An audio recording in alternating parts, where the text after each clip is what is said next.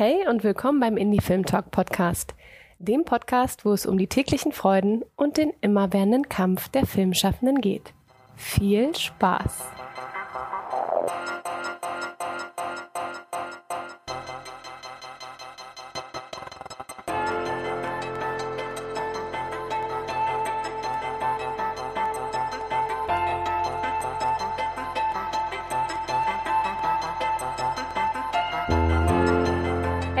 Dass ihr eingeschaltet habt.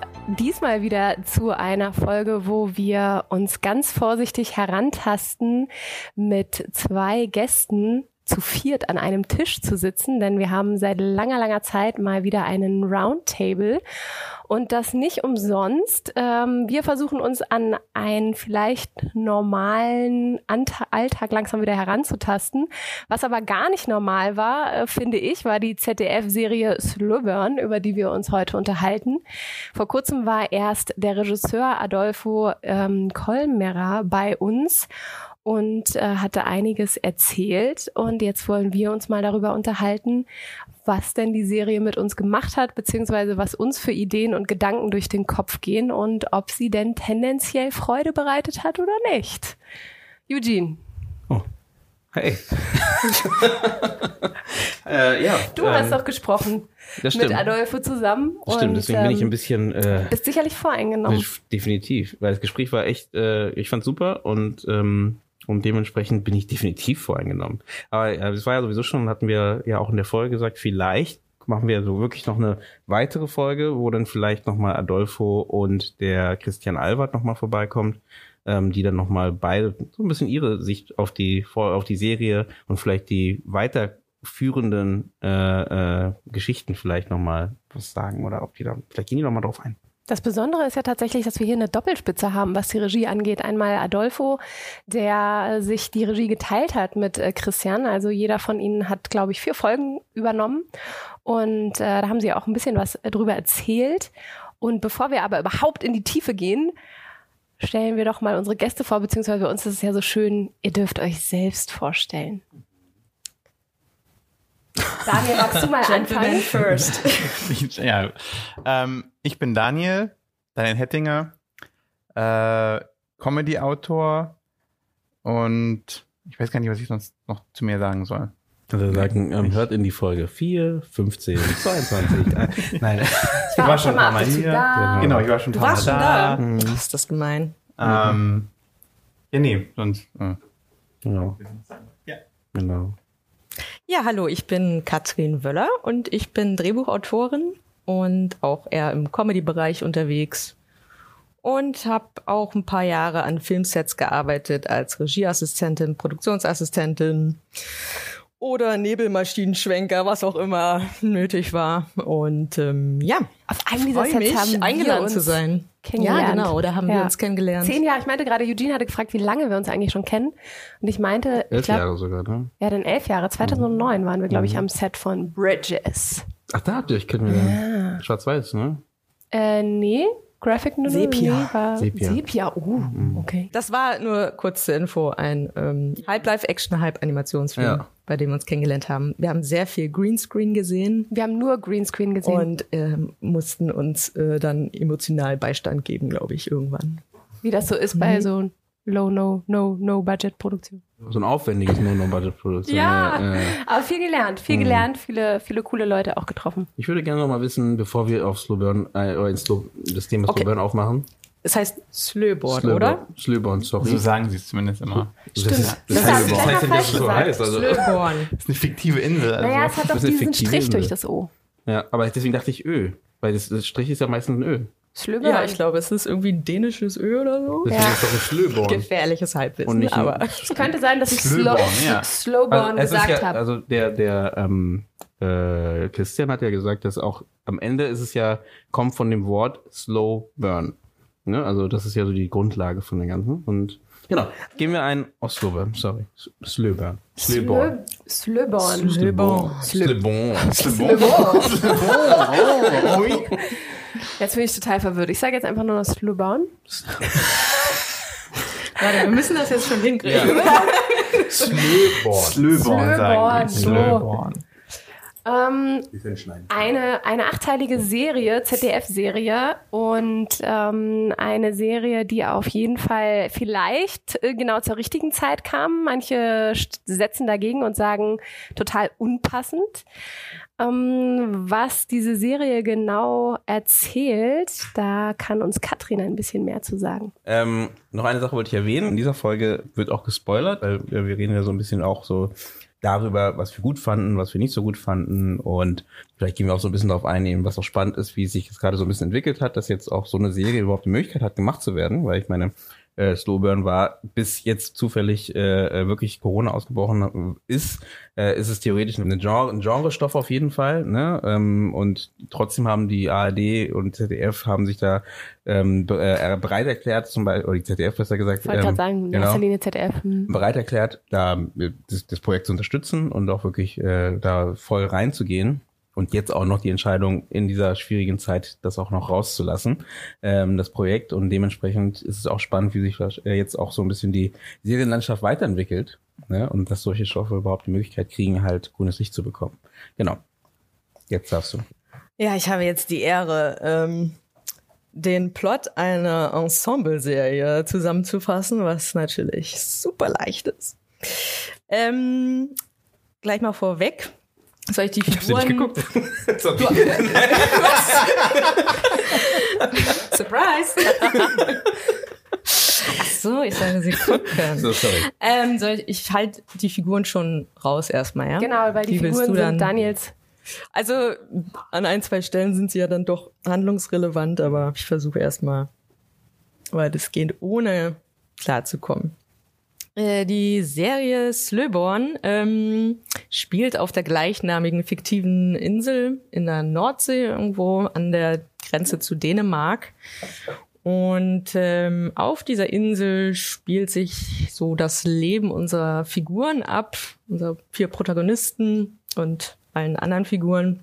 Ähm, und werden sie so ihre alltäglichen Dramen ähm, durchgehen merkt man, dass in den Nachrichten ein neuartiger Virus ähm, sehr dominant ist. Der nennt sich die Taubengrippe und die Taubengrippe, ja, die kommt irgendwie aus Asien und ähm, ja, die Menschen, die Figuren in, dem, in der Serie nehmen das so noch recht gechillt alles zur Kenntnis, ähm, bis dann eines Nachts ein Segelboot auf Slöborn äh, strandet und ein paar Jugendliche darauf klettern und nicht wissen, dass ähm, dort zwei Leichen liegen, die infiziert sind mit dieser Taubengrippe. Ähm, einfach nur ein paar Sachen klauen, ein bisschen Geld, ein Handy und wieder abhauen und dadurch den Virus eigentlich auf der ganzen Insel verbreiten. Und die Behörden, die das dann ermitteln, kommen natürlich erst lange nicht dahinter, dass diese Taubengrippe da am Start ist und als es allen klar wird, ist es eigentlich schon nicht mehr aufzuhalten und ähm, ein Mensch nach dem anderen erkrankt. Und eine unserer Hauptfiguren, die Evelyn, die hat einen milden Verlauf und wird dann halt irgendwann in eine Klinik in, nach Kiel eingefahren, weil man denkt, sie ist immun und man könnte vielleicht einen Impfstoff ähm, mit ihrem Blut oder so äh, wiederherstellen. Und ja, stellt sich als äh, Horrortrip heraus. Ähm, in diesem Klinik herrschen die schrecklichsten Zustände und sie wird wie so eine Laborratte behandelt, versucht wieder zu fliehen, zurück nach Slöborn, ähm, um dort mit Hermann, ihrem nerdigen Kumpel, ähm, noch mehr geheime Dokumente ähm, ja, im Internet zu leaken darüber, dass die Regierung schon lange äh, kein Interesse mehr dran hat, ins Löborn noch irgendwen zu retten, weil die glauben, die sind alle verloren. Und die Gesunden werden auch nicht mehr von den Infizierten getrennt. Und während die Bundeswehr schon da am Start ist und die Insel beginnt zu evakuieren und ja, in so Lager zu, abzutransportieren, ähm, versuchen halt unsere Figuren ähm, ja, sich und ihre Lieben noch davor zu bewahren vor diesem Schicksal und vor den Soldaten, die schon mittlerweile Schießbefehl auf Menschen haben, noch zu verstecken. Das war ganz schön düster. Das hat mich irgendwie runtergezogen, ja. muss ich sagen. Danke, vielen, vielen Dank für diese detaillierte ähm, Übersicht und den Leitfaden der Serie. Jetzt hast du äh, auch gut erstmal die Figuren quasi noch ausgelassen, beziehungsweise wir haben schon mal jetzt von Evelyn gehört, die uns eigentlich die meiste Zeit begleitet, eine 15-jährige äh, Schwangere, die ähm, da ganz schön viel durchmacht und so ein bisschen die Power, das Power Girl ist in der Truppe. Ähm, magst du uns ein bisschen mehr zu den Figuren sagen, Daniel? Welche? Mhm. Ähm, wir haben vier Protagonisten. Ähm, die erste ist, also sie ist, glaube ich, so die wichtigste Protagonistin, würde ich jetzt mal sagen, ist Evelyn, ein 15-jähriges Mädel, das mit ihrem äh, Vertrauenslehrer zusammen ist. Das darf natürlich niemand wissen auf der Insel. Und in der ersten Folge kommt auch raus, dass sie schwanger von ihm ist. Ähm, sie hat also gleich mehrere Geheimnisse, die sie behalten muss. Ihre Eltern trennen sich gerade, weil der Vater nach Berlin äh, ziehen will, weil er halt immer schon von der Insel weg wollte und die Mutter einfach sehr an die Insel gebunden ist durch ihren Vater. Ähm, sie ist in einer reichen Familie groß geworden ähm, und ist die Tourismusbeauftragte da und sie will diese Insel einfach nicht verlassen. Ähm, genau, der zweite Protagonist ist der ähm, ist Hermann. Das ist so ein bisschen der Nerd in der Klasse von äh, Evelyn. Er wird von seinen ähm, Klassenkameraden, von den coolen Kids sozusagen ähm, die ganze Zeit gehänselt. Ähm, sein Vater ist sehr streng zu ihm, weil sein Vater halt so ein sehr ähm, altmodisches männliches, äh, ein männliches Männerbild, ein altmodisches äh, Männerbild hat ähm, und seinen Sohn auch nicht so ganz weiß, wie er mit seinen, wie er seinen Sohn erziehen soll. Genau und äh, steht auf die Freundin von Evelyn und zwar Yvonne, was äh, wichtig sein wird. Dann der dritte Protagonist ist Nikolai. Der ist ähm, bekannter Autor, also er hatte ein Buch, das ähm, ähm durch die Decke ging und äh, er muss jetzt gerade sein, für sein zweites Buch, ähm, muss er das Manuskript fertig haben, will davor aber noch eine Lesung auf der Insel machen. Auf dem, in dem Inselbuchladen. Ein bisschen ist es auch eine Ausrede von ihm, weil er einfach keine, also er, er hat einfach gerade so einen Writersblock. Er kommt nicht weiter.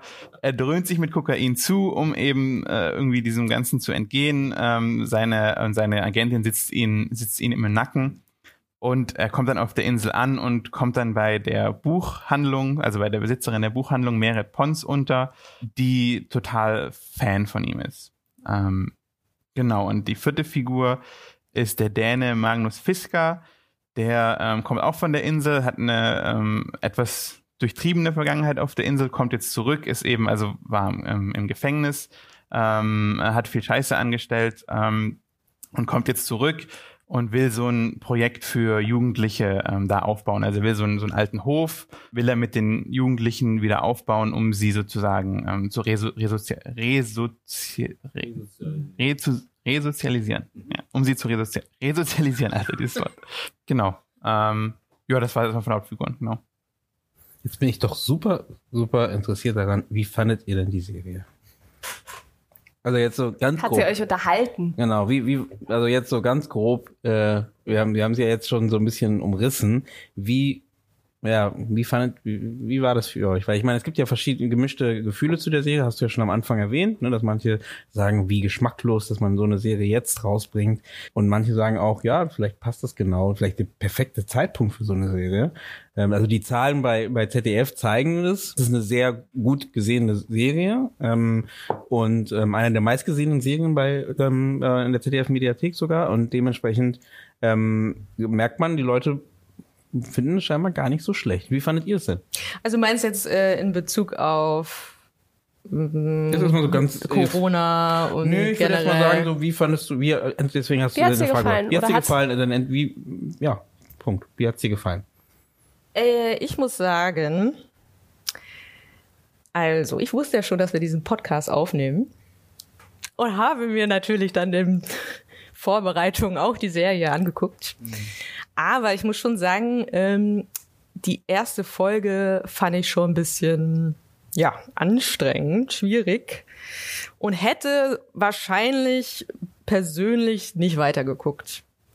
Muss aber sagen, es ist fast schade, weil die nimmt noch richtig ähm, Fahrt auf und wird auf jeden Fall besser. Und von der Spannung her wirklich, muss ich sagen, das ist ja eben das Ding. Ähm, Slowborn kommt ja von Slow Burn. Und genau das war ja das Konzept. Also wirklich ein ganz langsam Spannungsaufbau, äh, der dann halt irgendwann kulminiert. Und das finde ich ist wirklich sehr gut gelungen. Ähm, es gibt dann andere Sachen, die mich gerade an der ersten Folge stören oder so generell. Aber ich muss sagen, da haben mich dann doch echt ein paar Figuren, also besonders zwei Erzählstränge sehr äh, überzeugt. Ähm, das war auch zum einen hier Hermann, genau gleicher Meinung wie du, ähm, dass äh, ja das genau zwischen diesem äh, ja äh, Mobbing-Opfer sozusagen und dem Bully, sondern ähm, in, in, in dem Wissen, dass beide vielleicht infiziert sein könnten und eh nicht mehr lang zu leben haben, so eine ähm, kurze, aber doch irgendwie coole Freundschaft entsteht. Ähm, das äh, habe ich auch sehr genossen, aber ihn auch als Figur ähm, und seinen Struggle ähm, er hat mir nämlich auch am Anfang tatsächlich ein bisschen Angst gemacht und ich wusste nicht so richtig, was ist das vielleicht ein Psycho-Worm filmt er da die Leichen auf dem Boot. Also äh, da waren irgendwie coole Fragen so, die bei mir entstanden sind. Das hat mich gut involviert irgendwie und äh, als Zuschauer und ähm, ja, ähm, dann erfährt man ja, warum er so ist, wie er ist und so, dass äh, sein Vater halt noch äh, zweites Gesicht hat äh, und extrem brutal ist ähm, den ich auch super geschrieben fand, weil der man hat ja schon gespürt, da ist irgendwie was so, und der ist streng und ein Arschloch, aber halt auch nett und liebevoll.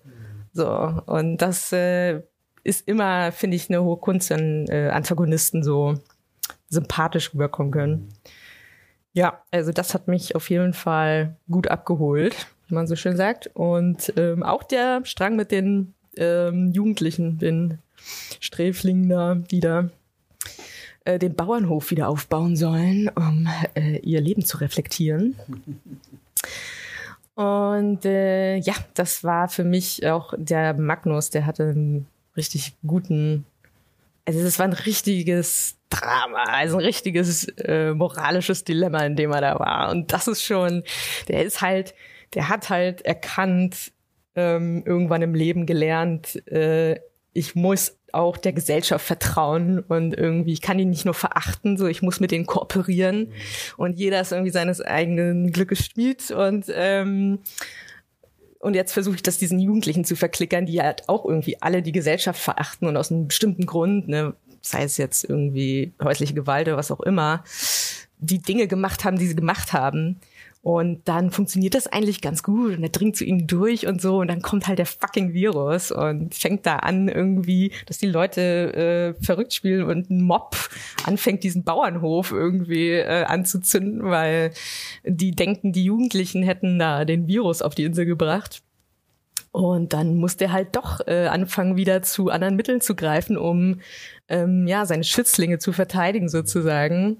Und ähm, und die Art, wie er kann ich ja spoilern, stirbt, also dieser Magnus, am Ende, dass er ausgerechnet von Soldaten von der Bundeswehr erschossen wird, ähm, wo er noch vorher sagt, nee, die schießen nur in die Luft, um uns Angst zu machen. Und vertraut, er vertraut halt einfach auf den Staat, so, dass die das schon nicht machen werden. Und wird enttäuscht und wird erschossen. Das ist schon, also es ist dramaturgisch schon ja, super. Genau. Also, das, äh, ja, das mhm. waren so meine beiden Lieblingsstränge. Ja, über die anderen können wir auch danach reden. Mhm. Susanne, was sagst du denn? Ich muss sagen, ich war schon sehr schnell eingesogen in die Serie und habe die erste Folge gar nicht so wahrgenommen, wie du es gerade geschildert hattest, Katrin. Ich habe tatsächlich schon bei der ersten Folge fand ich das auch spannend, wie Evelyn eben inszeniert wurde als Person, also die halt wirklich gleich mit den verschiedenen Geheimnissen um die Ecke kommt und ähm, damit auch erstmal klarkommen muss oder man erstmal auch diese ganzen Charaktere kennenlernen darf. Also ich hatte auch das Gefühl, auch in der zweiten und dritten Folge nimmt man sich noch sehr viel Zeit, dass die ganzen Charaktere und die jeweiligen ähm, Protagonisten um sie herum erstmal noch erstmal beobachtet werden dürfen oder was da alles so passiert, dass da auch erstmal Beziehungen aufgebaut werden, ob das jetzt zwischen äh, dem Nikolai Wagner ist und der Merit Pons, äh, was ja dann auch irgendwie total ins Gegenteil umstößt, wie auch da die jeweiligen Machtgefälle auf einmal sich verdrehen. Da hat man den Nikolai als einen total exzentrischen Autoren, der sich alles erlauben kann oder das auch einfach tut, sich nimmt, was er haben will. Und die Merit Pons, die halt eher ja gut gesittet in einem äh, Haushalt aufwächst oder mit einem Mann zusammenlebt, der selbst Pastor ist und eben total gläubig aufwachsen und sehr gut gut bürgerlich gesittet und dann aber auf einmal so total die Exorzistin aus sich herausholt, um den äh, Autoren seine Drogensucht auszupeitschen. Also auch auf eine Art, wo ich mir dachte, wow, creepy, das habe ich jetzt so nicht erwartet, dass sich der Spieß da so drum rumdreht.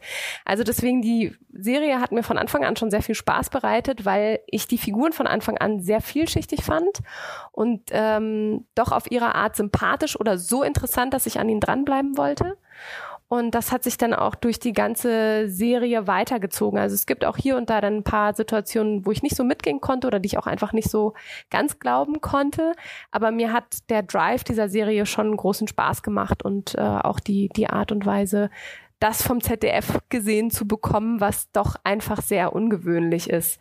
Und dann auch noch jetzt das in der Zeit zu veröffentlichen, was glaube ich auch keine leichte Entscheidung gewesen ist. Daniel, wie ging es dir mit der Serie? Ich bin da ähm, voll bei Katrin. Genauso ging es mir nämlich auch. Ich war so, also ich habe, für mich ist das so, ein, so, ein, so eine Kurve gewesen, die so nach oben geht, weil ähm, die ersten Folgen, also die erste und die zweite. Ja, da ging es so langsam, ne? Also, genau, also es hat mich nicht so richtig reingezogen und dann ähm, gegen Ende, also die letzte Folge und also die letzten paar Folgen fand ich dann auch nicht mehr so gut ähm, weil es dann, wie du glaube ich gesagt hast, äh, das schon auch sehr unrealistisch wird an vielen Stellen. Ähm, und äh, aber ja, ich, ich fand auch, dass sie sehr getrieben hat. Ich fand auch genau die zwei Stränge, also den, äh, den Hermann, den Nerd und äh, den Magnus, die haben mir sehr gut gefallen, die Figuren. Ähm, vielleicht konnte ich einfach mit Evelyn auch nicht viel anfangen. Ähm, und hatte deswegen auch ein bisschen, weil auf die wird halt sehr viel Fokus gelegt auch, ähm, vor allem am Anfang deswegen bin ich vielleicht auch nicht so schnell da reingekommen. Ähm, aber ja, genau, ich fand diese zwei Stränge toll. Ich habe mir immer wieder gedacht, dass ich die Serie, glaube ich, lieber letztes Jahr gesehen hätte, bevor alles losgegangen ist, weil sie mich dann, glaube ich, mehr unterhalten hätte. Echt? Ich glaube, wenn ich sie mir vorher angeguckt hätte, dass ich so gedacht hätte, was für ein Scheiß. naja, ja? ist, ich glaube, das ist ja genau das Problem, mhm. weil die Serie ist ja, ähm, auch das hat der Adolfo ja auch gesagt, dass halt ähm, die die, auch die Schauspieler haben ja auch schon damals, als sie gedreht haben, gesagt, na, das ist doch alles hier, das macht doch keinen Sinn. So Hamsterkäufe und irgendwie, das ist irgendwie, das wird doch niemals passieren, so, ne? Und ähm, jetzt genau, jetzt ist es passiert und deswegen funktioniert die Serie ja noch besser, weil halt die Leute das auch annehmen und sagen, das stimmt. Äh, ja, es, es gibt halt, du, du kannst halt an den Folgen so ablesen, okay, bis dahin sind wir gekommen. Mhm. Genau. Und ab dem Punkt, wo man halt nicht ist oder und wahrscheinlich auch nicht hinkommen wird, weil der Virus in der Serie halt ein ganz anderer ist und viel tödlicher und viel krasser, wird's halt schwierig irgendwie. Echt? Ich, ich finde es, hm. also ich finde es auf jeden Fall, man kauft ja voll ab diese Bedrohung und so die ganze Zeit, aber äh, ja, also in der Klinik ist es schon echt schwierig. Also ich äh, muss schon sagen, ich fand es fast ein bisschen unfreiwillig komisch auch, wie sie da äh, mit dem Rollstuhl irgendwie in so eine Abstellkammer geschoben wird, damit man ihr die Haare dort rasieren kann. Und dann steht da irgendwo in der Ecke noch ein anderes Mädchen mit keinem Kopf und sagt, äh, hier sind noch andere wie hm. wir und so. Du ich habe seit zwei Tagen niemanden mehr gesehen. Das fand ich irgendwie so. Also. Äh, es ist wirklich so. Mh, mm, also okay, vielleicht ist es auch einfach die Umsetzung. Ähm, nee, aber das ich fand halt einfach ein bisschen. Ist es nicht genau die Stelle, krass. die halt, wie du sagst, die halt so, ähm, eben du sagst gerade selber, die halt wir noch nicht, glücklicherweise noch nicht haben. Ähm, aber andersrum ist das nicht das, was jetzt für uns immer noch als gute ähm, Warnung. Bitte? Eine gute Warnung. Ja, also. Also ich habe es viel mehr also, sorry, ja. tatsächlich so gesehen, dass äh, ich die jetzt ganz passend finde, weil ja, vieles ist dann vielleicht ein bisschen überinszeniert oder ich konnte da noch ganz gut mitgehen, was denn so, oh mein Gott, äh, die vergessen uns hier einfach, die kommen nicht mehr klar. Aber als sie dann rausgegangen ist und sofort meinte, da alles filmen zu müssen, dachte ich mir so, hm, naja, weiß ich jetzt nicht. Äh, das war mir auch ein bisschen too much, aber an sich bin ich da sehr mitgegangen und dachte so, ja, also wir fühlen uns jetzt schon so sicher. Mag ja sein, dass der Virus noch gut funktioniert, aber wenn man sich auch mal anguckt, was äh, Christian Albert alles auch recherchiert hat, also der hat über zehn Jahre oder knapp zehn Jahre an diesem Projekt ja, gearbeitet. Offensichtlich hat er das perfekt recherchiert recherchiert, weil Ja. wirklich bis dahin alles genauso Ja, eingetreten ich ist. fand das Und das auch ist schon, das fand ich schon gruselig auch irgendwo. Na, Ja. Also was ich, ich, ich bin, wie gesagt, auch diese, diese Krankenhausszene fand ich auch irgendwie sehr komisch, aber sie hat mich auf andererseits wieder sehr stark an Material aus Wuhan erinnert, das ja Anfang des Jahres immer rumging, weil da ja wirklich die Krankenhäuser so überfüllt waren und da sah es auch wirklich so aus, dass die Leute auf dem Boden liegen, dass In Leichensäcke auf Wuhan dem hätte Boden ich liegen. vielleicht auch abgekauft, aber wir sind immer noch in Deutschland. Ja, Ja, genau, aber das ist, ich, deswegen auch sind wir mein davor ja Punkt nicht gewesen. gefeit. Also ich glaube trotzdem, dass wir deswegen davor nicht gefeit Es geht ja aber nur um ähm, aber so das Tempo, mit dem dann irgendwie und dann der Schießbefehl kommt und Genau. so. Also es ist halt, es passiert halt alles ja innerhalb von wenigen Tagen. Und Ja gut, aber die okay, Leute, also ist, da, es ist schon, also das, das Ding ist, was so eigentlich am Anfang in den ersten Folgen der Serie zugutekommt, nämlich dass dieses ganze politische Abgehandel total im Hintergrund Mhm. abläuft und wir halt nur bei den Figuren sind, wird der Serie ähm, zum Verhängnis am Schluss, wo wir halt abkaufen müssen, dass die Regierung äh, so krass re ja, äh, re reagieren würde und, da, und das machen würde, diese Befehle geben würde. Das kommt dann halt so ein bisschen, finde ich, einfach behauptet oder drüber Genau so ähm, ging es mir auch. daher. Das, Aber- aber das ist das Einzige. Ich, ich würde ja genau, genau das sagen mit, ähm, ich, wie gesagt, ich hatte dasselbe Gefühl, lustigerweise. Ich, ich verteidige es in dem Sinne, dass ich äh, äh, sage, ähm, wenn du hättest wahrscheinlich, hättest du jetzt nicht, deswegen wieder die Frage mit der Zeit, wann diese Serie rausgekommen ist. Wenn nicht Corona gewesen wäre, würdest du darauf kommen, dass Leute in den, Einkau in den Läden halt äh, Toilettenpapier auskaufen? Äh, wärst du wärst doch niemals, du hättest auf jeden Fall gesagt, das ist Bullshit. Ja, Das ich wird nicht hätte, ja, ich hätte auch die Hysterie äh, nicht abgekauft. Ja, aber Ja, jetzt ist es passiert, jetzt, jetzt denken wir so, naja, natürlich ist es so. Dementsprechend, deswegen meine ich, ist vielleicht gar nicht, trotzdem immer noch diese Situation. Ja, es ist ja auch von der. Sache her alles irgendwie denkbar. Mhm. Nur wie gesagt, es fühlte sich halt so ein bisschen zu krass, zu schnell an. Ähm, Mhm. Ja, ja, klar. Aber einfach wahrscheinlich nur, weil wir halt bei einer anderen, aus einer anderen Perspektive das Ganze Ich gesehen glaube auch, haben. das ist halt, weil er ja recherchiert hat. Also es gab ja eben schon vorher Ausbrüche von dieser ähm, Vogelgrippe und so weiter in äh, anderen Ländern. Und das ist halt, wie du schon sagst, in Wuhan hätte ich mir das auch sehr gut vorstellen können, weil die chinesische Regierung halt auch sehr sch schnell dabei ist, was zu vertuschen, aber halt die deutsche nicht. Also genau, das war auch mein Punkt, wo ich dachte so, das würden die doch niemals machen. Und ein großer Punkt, das ist jetzt nicht nur storymäßig, wieso evakuieren die eine Insel, wenn sie die einfach vom Ja, Festland abstellen? Das mir auch so groß angestrichen. Das war so sinnfrei zu sagen, wir evakuieren eine Insel. Wie wär's mit, lass sie doch einfach auf der Insel. Okay, Angebot. Ich glaube, vielleicht ist es schwieriger, die Grenzen und die Gewässer um eine ganze Insel. Wir haben ja auch nie so richtig gesehen, wie groß die ist. So, ich glaube, was 4000 Einwohner Mhm, oder 4000 so. haben die gesagt. Ja, ist schon, äh, ja, könnte schon größer sein. Mhm. Keine Ahnung. Naja, du weißt ja nicht, wie weit die auseinander leben. Genau, wenn es alle. so wie in Schweden ist. Und äh, das alles äh, lückenlos abzu abzusichern, dass da keiner, weil die wollen ja einfach sicherstellen, dass die niemand sonst anstecken außerhalb. Jüst ist die kleinste ostfriesische Nordseeinsel und da leben knapp 10.000 Menschen drauf. Aber es war schon ein bisschen quatschig auf jeden Fall. Aber ich verstehe den Punkt. Also ich habe halt nur versucht, mir das irgendwie Ja. zu erklären. aber ich würde euch da recht geben, also den Punkt mit dem äh, Abtransportieren, das ist mir auch auf, wo ich dann dachte, okay, ähm, wieso, ich habe mich mir auch wirklich beim Gucken gefragt, wieso macht ihr nicht zu? Wieso baut ihr dann nicht auf dem, auf der Insel diese, eine Quarantäne, äh, was auch immer hatten die ja in gewisser Weise und sagt, hey, ihr dürft halt hier nicht raus, wenn es jetzt darum geht, okay, wir können halt wirklich nicht diese Insel abgrenzen, weil zu viel Möglichkeiten ist, dass die Leute, ich meine, ich glaube auch, die patrouillieren ja die ganze Eben sind Zeit sie schon trotzdem rum. patrouilliert. Genau, das wollte ich also- gerade sagen. Sie sind ja trotzdem rundherum patrouilliert Genau, und haben die Leute abgefangen. Deswegen, also. ähm, ja, gut. Ähm, Na, ich fände es halt dramaturgisch, hätte ich es halt auch besser gefunden, weil ich dachte halt die ganze Zeit, darauf läuft es hinaus, weil es geht die ganze Zeit um Leute, die von der Insel weg wollen. Evelyn will von der Insel weg, äh, ihr Vater will von der Insel weg, er ist dann von der Insel weg und so und dann hast du halt so ein Gebilde von wegen, die sind jetzt auf der Insel, die können nicht weg, der Vater will zum Beispiel zurück vielleicht, weil er sich um seine, und dann hast du da irgendwie, Hm. da hast du Konflikt und ähm, Ja. das hat mir dann irgendwie gefehlt, weil am Ende war es dann halt nur noch so, okay, jetzt müssen wir gegen den bösen Staat vorgehen und das war mir, das ist halt, das ist, das ist jetzt, finde ich, die andere Aspekt von dem, wie es jetzt rauskommt, weil ich glaube, wenn ich letztes Jahr geguckt hätte, hätte ich das alles gekauft, hätte ich gesagt, ja, der böse Staat, was- auch immer. Aber jetzt, wenn es halt wirklich Leute gibt, die genau diesen Scheiß glauben, die genau sagen, ja, die, die, die Regierung hat das alles vertuscht und es ist doch gar nicht kein richtiges Virus, finde ich das sehr problematisch. Das war auch der Also, ein- das- einzige Punkt, wo ich so dachte, wenn man es aus der Perspektive liest, ähm, kann eigentlich die Serie auch ähm, gerade die Falschen befeuern, so, weil das halt schon auf einmal so einem vorsetzt, die Autoritäten, die wir haben, Fake News etc. Äh, also keiner wird sich da hinstellen und sagen, oh, die Serie gibt mir recht. Und dennoch hat es aber irgendwie diesen fiktiven Input, der halt diese nie. Berechtigung in irgendeiner Form ausspricht.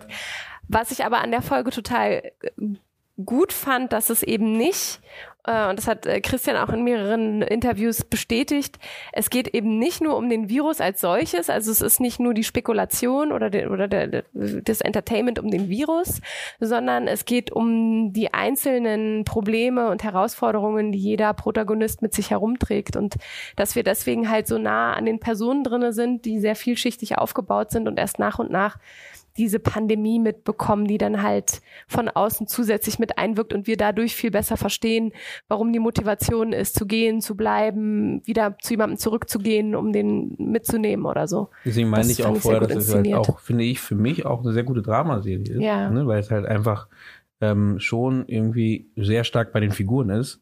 Ähm, und dieses äh, das Vehikel des, des Viruses, was da mitschwingt, halt wirklich als Vehikel nimmt, aber nicht wirklich als ähm, äh, äh, treibende Kraft von der äh, ganz rein treibende, treibende Kraft, weil am Ende ähm, sind halt die Protagonisten selber für ihre eigenen Sachen zu, zu verantwortlich, die sie halt machen. Ne?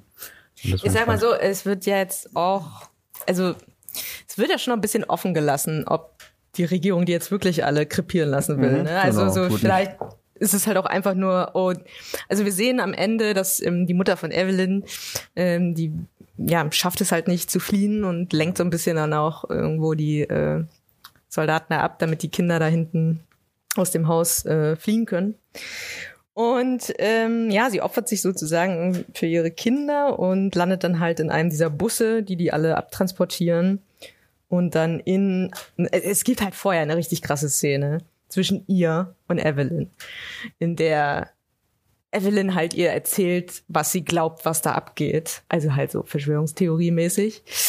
Ähm, aber das, Evelyn war ja da vor Ort, sie hat die Aufnahme ja selbst gemacht. Und es gibt halt diesen krassen Moment zwischen Tochter und Mutter, die eigentlich überhaupt keine Beziehung zueinander haben. Aber du siehst halt, die Mutter trägt halt die ganze Zeit so einen Mundschutz. Und du siehst halt nur durch ihre Augen, ähm, wie krass sie gerade zweifelt dass sie nicht weiß, was sie tun soll. Soll sie ihrer Tochter glauben oder soll sie den Behörden vertrauen? Sie kommt nicht aus ihrer Rolle Was soll raus, sie ne? machen? Ja. Es geht hier darum, die Soldaten stehen schon vor der Tür, die klopfen hier gleich an und dann geht's in den Bus und dann werden sie abtransportiert und vielleicht sind da Infizierte drin. Und dann passiert das Ganze halt, dass sie so entscheidet sich dann doch, nee, ich hier hinten raus, hier ist der Schlüssel, zack. Sie selbst halt muss halt in den Bus und dann sehen wir halt nur, dass die Leute in dem Bus sitzen, abtransportiert werden und eine der Personen im Bus äh, Blut spuckt. Mhm. Und ähm, alle sind dann, wollen dann halt raus, so brechen sie in Panik aus und werden aber nicht rausgelassen. Ja gut, das ist doch schon sehr eindeutig, muss man ja jetzt an der Stelle sagen. Ja, weil ich dachte eben so, ja, vielleicht ist es ja auch nur halt jetzt ein Versehen gewesen, dass da doch eine Person jetzt drin saß, ne? Weiß man ja nicht so. Ähm, kann sich ja auch an einem Soldaten angesteckt haben. Who knows? Aber okay, sie werden nicht rausgelassen aus dem Bus. Also eigentlich ist es schon doch ein Todes, äh, Todeskaffeefahrt, die da ja, stattfindet. Aber das Schöne ist, um es doch zu Ende zu erzählen, wie ja die, die Mutter dann als einzige sich neben sie setzt und ihre Hand hält, weil alle anderen sich angewidert von dieser kranken Frau abwenden. Man versöhnt sich dadurch ein bisschen wieder mit dieser ja, Figur, ne? Da, die ja eigentlich da sehr so die einzigen fünf Minuten, in denen sie überhaupt Mensch ist, ehrlich gesagt, weil vorher ist sie auch keine richtige Figur, meiner Meinung nach. Ja. ja.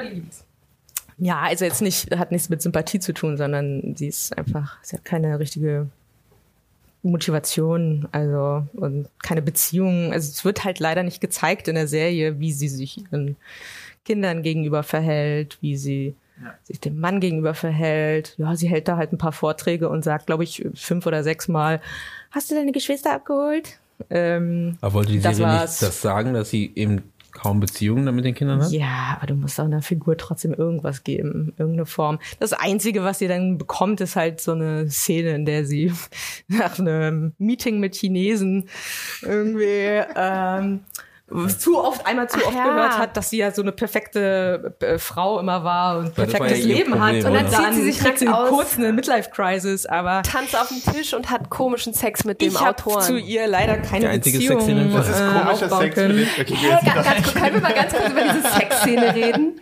Ich fand die total wirr. Hast du Fragen? Die hat so, Fragen, die hat weil nicht ich so nicht verstanden reingepasst, fand ich. War sehr kurz und sehr plötzlich. Ja. äh, und, und ich fand, die haben sich ganz komisch bewegt. Ja, ich sag mal so, wir hätten sie nicht gebraucht, wir hätten auch so verstanden, Ja. was da passiert ist. das stimmt, aber ja. ja. Oder einfach nur so ein Zug, der durch Aber einen Tunnel Sex fährt oder so. Das ja. Genau. Dazu, zu wird Nein, aber hier war so, Die so ein. Virus, der andockt an, an eine Zelle. Genau, die Fähre finde ich auch gut. Eine Fähre, die durch so ein ja. Was, waren denn, Brücke was waren denn eure Highlight-Szenen? Ja, Äh, Katrin hat ja gerade schon so ein bisschen ihre. Nee, aber ich wollte Eine eigentlich auch noch kurz du wolltest auf was Punkt hinaus, raus. dass äh, sozusagen da die Serie doch ausgesagt hat, dass die Regierung Ich die fand- krepieren lassen will, oder? Die Regierung ist ein also dann Arsch. ist, dann ist schon Ja. halt wirklich, äh, ja, hat schon Geschmäckle, würde ich mal sagen. Aber ich glaube, heutzutage. Ja, ja, ich glaube aber trotzdem, dass es nicht ganz klar war, weil ich, ich glaube schon, dass es irgendwie, ich meine, wie du, ich glaube, wie du vorher sagtest, ähm, es kann ja sein, dass sich die Frau halt irgendwo halt angesteckt hat. Also ich, die haben sie jetzt nicht reingesetzt, also so habe ich es nicht Nee, weil verstanden. mir gerade halt eingefallen ist, dass die den auch nicht rauslassen aus dem Bus. So. Aber vielleicht ist das ja auch nur eine Kurzschlussreaktion. Ja, so also, verstehe ich das aber halt. vielleicht, halt schwierig, äh, vielleicht wenn's ist es wirklich wird. offen gelassen. Ich, ich verstehe das- schon, dass halt Kurzschlussreaktionen sind untereinander. Ne? Also wie halt Menschen sind halt eben. Ne? Man denkt mal alles im Griff, aber auch Regierungen sind auch Menschen, die da sitzen und dann wird halt einfach gesagt, äh, das wird so gemacht, dann wird von oben halt äh, entschieden und dann wird, ne, dann genau wie mit dem Schießbefehl, ne, natürlich sagt, ne, von oben gibt's den Schießbefehl, so und dann denkst du, entweder machst du oder machst du nicht, dann ist eine Aber ich Abwägung. glaube halt, da muss echt viel passieren. Ja, ja, natürlich muss da viel passieren. Schießbefehl Keine. Ahnung, wenn man Also- überlegt, die sind die ganze Zeit nicht vorbereitet auf so ein Virus, obwohl viele andere Wissenschaftler im Vorfeld gesagt haben, es ist nur noch eine Frage der Zeit, wann sowas kommt und wir sind nicht vorbereitet. Und dann kann ich mir schon vorstellen, wenn dann so eine Situation passiert und Dinge überschlagen sich, dass man dann auch irgendwann nicht mehr klar handelt und Das ist vielleicht auch so eine. Abwägungssache, ne? Dann fängt man an abzuwägen, wenn die jetzt irgendwie mehr Leute anstecken, ne, dann rechnest du halt aus und sagst, hey, macht es Sinn? Ist es besser, irgendwie die irgendwie äh, zurückzuhalten? Wie gesagt, mit der Frage, warum sie die von der Insel holen, ist eine andere Frage. Ignorieren wir einfach. Ignorieren wir einfach mal. Ähm, aber trotzdem ist eine Abwägungs- oder eine, eine, eine Statistikfrage auch, ne? Also wenn dann losgeht mit irgendwie Statistiken und wo man rechnet so, wenn wir diese Leute halt hier hin, äh, wenn die hier sind, dann werden die so und so viele Leute vielleicht anstecken können. Ich meine, das hatten wir ja jetzt auch bei der Corona-Zeit, ne, wo dann ausgerechnet wurde, wie viel da und da passiert, wenn so und so viele Leute unterwegs sind, passiert das und das. Dementsprechend müssen wir zumachen, damit halt weniger Leute rausgehen. Da kann man, ne, wenn man bei so einer, wenn es ab da, wo es um, um, um Statistiken und Zahlen geht, da kann alles passieren. Womit ich halt ein Problem hatte, es gibt den Erik, der Handwerker, der so als der Nazi, der wird als der Nazi einfach, weil er, der ist auch der, der den Mob anführt gegen diese Jugendlichen. Er sagt, dass alle Ausländer scheiße sind, also sagt es natürlich nicht, aber ähm, das ist so ein bisschen seine Figur. Und im Endeffekt hat er recht. Weil er genau das sagt, weil er genau sagt, ja, das ist doch eh alles Quatsch, was die Regierung da macht. Das fand ich auch extrem schwierig, weil er ist so derjenige, der halt eben das so auch anzweifelt, was die Regierung macht oder was die Autoritäten ausführen. Und in dem Moment war ich auch so von wegen so, ja, ganz ehrlich, wenn die so einen Scheiß machen und das tatsächlich so sein sollte, dass die nichts mehr unter Kontrolle haben und das irgendwie geleakt wird, dann wäre ich doch natürlich auch auf der Seite von Erik. Und das finde ich aber total ein falsches Bild, weil er, wie du schon sagst, halt so wie er dargestellt wird, eher der rechten Szene angehören würde. Und das kann irgendwie nicht Ja. cool Nee, sein. also ich fand es Also, ziemlich klar, dass er ein Nazi war. Also so, für mich ja. zumindest. War War das so? Also ich ich habe es äh, nur, er hat ja nur einen Satz gesagt und der kam für mich auch völlig aus dem Nichts. Ich war auch so kurz am überlegen, ob einer von den Jugendlichen wirklich nicht weiß ist, so, weil so, und dann fiel mir auf so, ja, okay, ja, da sind irgendwie drei POCs dabei, so, die keine Sprechrolle haben und zwei Sekunden Screentime. Was irgendwie. auch ein Problem ist. ja, da komme ich Wo dazu. ich so, ich weißt auch du, so, ich, Ja, hab, genau, ich, also, auch. ich war sehr aber- überrascht, als auf einmal so die Nazi-Keule geschwungen wurde und ich sagte, diese Jugendlichen, die er da beschuldigt, die sehen selbst aus wie aus der Hitlerjugend irgendwie so. Na, aber er versammelt dann halt irgendwann so Leute, die so Glatzen haben Also es alle. Und kam also das ein fand ich schon sehr klar, dass das so die rechte Abteilung ja, die in dem Dorf dann ist. Die Schon, schon, aber, aber- der Typ an sich, dieser Baumarkt-Typi, ja, gut. Also man hat schon verstanden, das soll irgendwie jetzt so ein bisschen das alles abgreifen und abbilden. Aber das war jetzt nicht wirklich ähm, in der Handlung irgendwie relevant ja oder so. Das ist einfach nur, er war ja einfach der, der misstraut und der eigentlich mehr so ein bisschen waffennah. Es hat mich mehr so an so Amerika erinnert, Ja. der Typ. Und gar nicht so. Aber das gibt's ja auch hier, ne? muss ich auch dazu sagen. ähm, Aber ja, natürlich. Ja. Also natürlich ist es, äh, er hat am Ende irgendwo ein bisschen recht, ja. Das äh, ja, also diese Leute die gibt's schon. ne? Aber, Regierung so, keine so Ahnung hat. ja. ne? Ja, also ich, ich fand auch diesen diesen äh, Herrn in dem Fall, ich habe ihn jetzt nicht als Nazi gesehen, ich habe ihn eher als ängstlichen Bürger, also die typischen Ängste, die irgendjemand hat, wo man sich denkt, Wutbürger. hm? Wutbürger. ja, ja, theoretisch genau. Theoretisch war es ja so eine Art Wutbürger. Mehr das als einen als einen Nazi fand ich, weil für mich waren jetzt die die die Kinder aus dem äh, äh, ähm, ich wollte Erziehungslager sagen. die, die, ähm, wie sagt man das? Ähm, Äh, ja, Resozialisierungsprojekt. Resozialisierungsprojekt. Rezo, jetzt hab ich Aus, die kriminellen Kids, ähm, fand ich halt eben nicht klar, dass jetzt nur schwarz war. Das habe ich gar nicht so so ähm, so gesehen, sondern ich habe wirklich gesehen, er hat einfach Schiss ähm, mit seinem Kind. Wir haben ja noch das Bild gezeigt von seiner Tochter da oben, ne, im, im, äh, im Dachgeschoss und ne, er hat Sorge um seine seine Familie. Ne, aus welchem Grund auch immer, aber ähm, macht sich da mehr Sorgen darüber und denkt halt, oh, das wird jetzt hier zum Riesenproblem in unserer Stadt, so wie es halt leider, leider, leider, leider auch gibt, solche Gedanken. Und ähm, das war so ein bisschen sein Part, ne? Der war dann theoretisch so der, Ja, der, der Ängstliche. Genau, der, der Typ, der, der versteht halt für diese, diese Art von Kopie und dann automatisch dadurch halt diese Verschwörungstheoretiker-Richtung mit reingebaut. Ähm, da gebe ich euch recht. Das Problem ist natürlich, wenn äh, äh, uns gezeigt wird, dass halt es scheinbar ja stimmt, dann ist er ja auch kein Verschwörungstheoretiker mehr, ne? weil es ist ja scheinbar wirklich so, Auf dass einmal die, ist er derjenige, der von Anfang an recht hatte. Ne? Und dann das war die ganze Problem. Szene mit dem, mit dem, in der Kirche einschließen und so, das war dann alles so ein bisschen, Was ja, ja Entschuldigung. nee, war dann halt auch so, ich, ich da hab mich ein bisschen gewundert, da würde ich natürlich auch sehr gerne wissen, ob da vielleicht noch ein bisschen mehr geplant war in der Szene, weil die ging relativ schnell zu Ende, dass die SWAT, Das war äh, mega das weird aufgelöst, genau, die oder? ging da rein Ja. und ohne irgendjemand angeschossen oder so, man hat nur das Geräusch gehört, ähm, und man Wurden die weiß alle nicht, abgeführt? Ich habe es gar nicht mitgekriegt. Man hat, dann nur so dieses Handyvideo gesehen, Ja. wo sie dann Ja. alle irgendwie aber du hast keinen wurden. irgendwie, ich meine, die haben sich da reinge, die haben sich verschanzt weiß, und haben mit vielleicht Waffen haben sich da noch Leute irgendwo. Meine, sich die haben sich verschanzt. verschanzt und haben Waffen gehabt und dann denkt man sich so irgendwie, okay, und das wurde ja so richtig aufgebaut, so eine, ne, man hat gemerkt, wie das so irgendwie entladen, es muss irgendwo entladen werden, so und das ist nicht passiert, das wurde dann irgendwie so, oder ist schon, aber so ein Verpuffen, so eine Art, das hat mich so ein bisschen gewundert, dieses Szene. Aber ich fand auch, dass es, ähm, also sie wurden halt, ich meine, sie wurden jetzt nicht positiv dargestellt, unbedingt die Leute, die da in der Kirche sind, aber sie wurden, es wurde, wie du sagst, sehr lange aufgebaut mit Slow-Mos und sowas. Und da habe ich dann schon gedacht, äh, ist, also, ja, sag mal. Also was ich ja schon spannend fand, dass es zu jedem, zu jeder, also wirklich diese vielschichtigen Figuren, die aus den verschiedenen auch Milieus vielleicht sogar kommen. Äh, und zu jedem gibt es immer so einen Gegenpol. Also man hat halt einmal diese eher christliche Familie, wo, wo es aber auch die freikirchliche Yvonne gibt, äh, wo irgendwie klar wird, was das auch für ein Verhängnis haben kann, wenn man in so einen, zu einer radikalen, äh, radikale Richtung geht. Äh, man hat halt richtige so Outsider, wie eben diese straflichen Jugendlichen, die da in dieser sonderpädagogischen Maßnahme sind. Und ähm, man hat halt aber gleichzeitig auch den, äh, wie heißt der, Ma Mag Magnus? Mag Magnus? Hm? Magnus, der eben auch so die Seiten wechselt und sich entwickeln kann. Also ich finde, von jeder, fast von jeder Figur, die uns so vorgestellt wird, ähm, gibt es einen Antagonisten oder jemanden, wo man merkt, so, okay, das ist jetzt eine total falsche Richtung, wie die Figur sich entwickelt hat. Und es gibt halt gleichzeitig auch, du siehst, du erfährst, was die, was diese Person dazu gemacht hat, äh, in der Form, wie wir sie jetzt kennenlernen. Und das fand ich schon sehr bemerkenswert bei dieser Serie und das hat mir auch großen Spaß gemacht.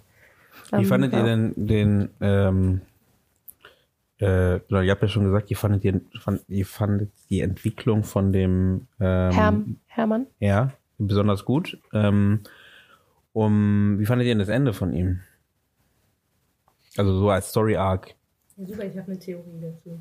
Oh, Könnt ihr noch mal ganz oh, kurz das, Ende hören. sagen? Ich bin gerade so ein bisschen auf dem Na, wo er, Schlauch. trinkt Ich ja dann am Ende äh, selber. Na, Ähm, er, Ach ja. also erstmal Oh, steckt das er seinen. Vater an. Genau, Genau, das er steckt seinen Vater an mit so einem, Ja. äh, mit einem äh, was ich Tempo, der, Szene fand irgendwie, Ja. weil dann dachte ich so, okay. Aber ich konnte voll Ja, ernst das Genau, er will sich Das an seinem. Vater rächen Mhm. und äh, Genau. ähm, ja, findet noch ein altes Taschentuch von seinem Bully-Kumpel, wo die Virusrotze dran ist, und dann Oh, das vergiftet so er damit sozusagen seinen Vater. Und dann hat er natürlich doch ein schlechtes Gewissen, als der Vater dann todkrank ist und äh, der schießt sich dann auch irgendwie noch mal ein bisschen random direkt vor ihm War in der das- Wohnung.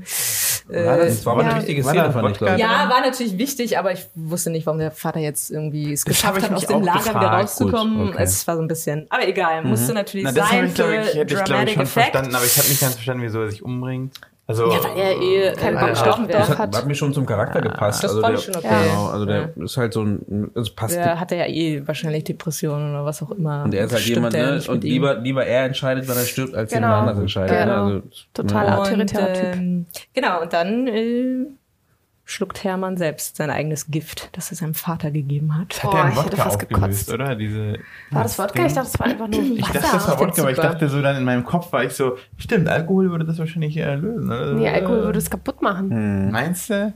Aber nicht, also Wodka ist ja nicht so stark, ist egal. Wir kommen jetzt in eine... Ich hole noch mal den Wissenschaftler rein. Ja, genau. Oh, Wodka.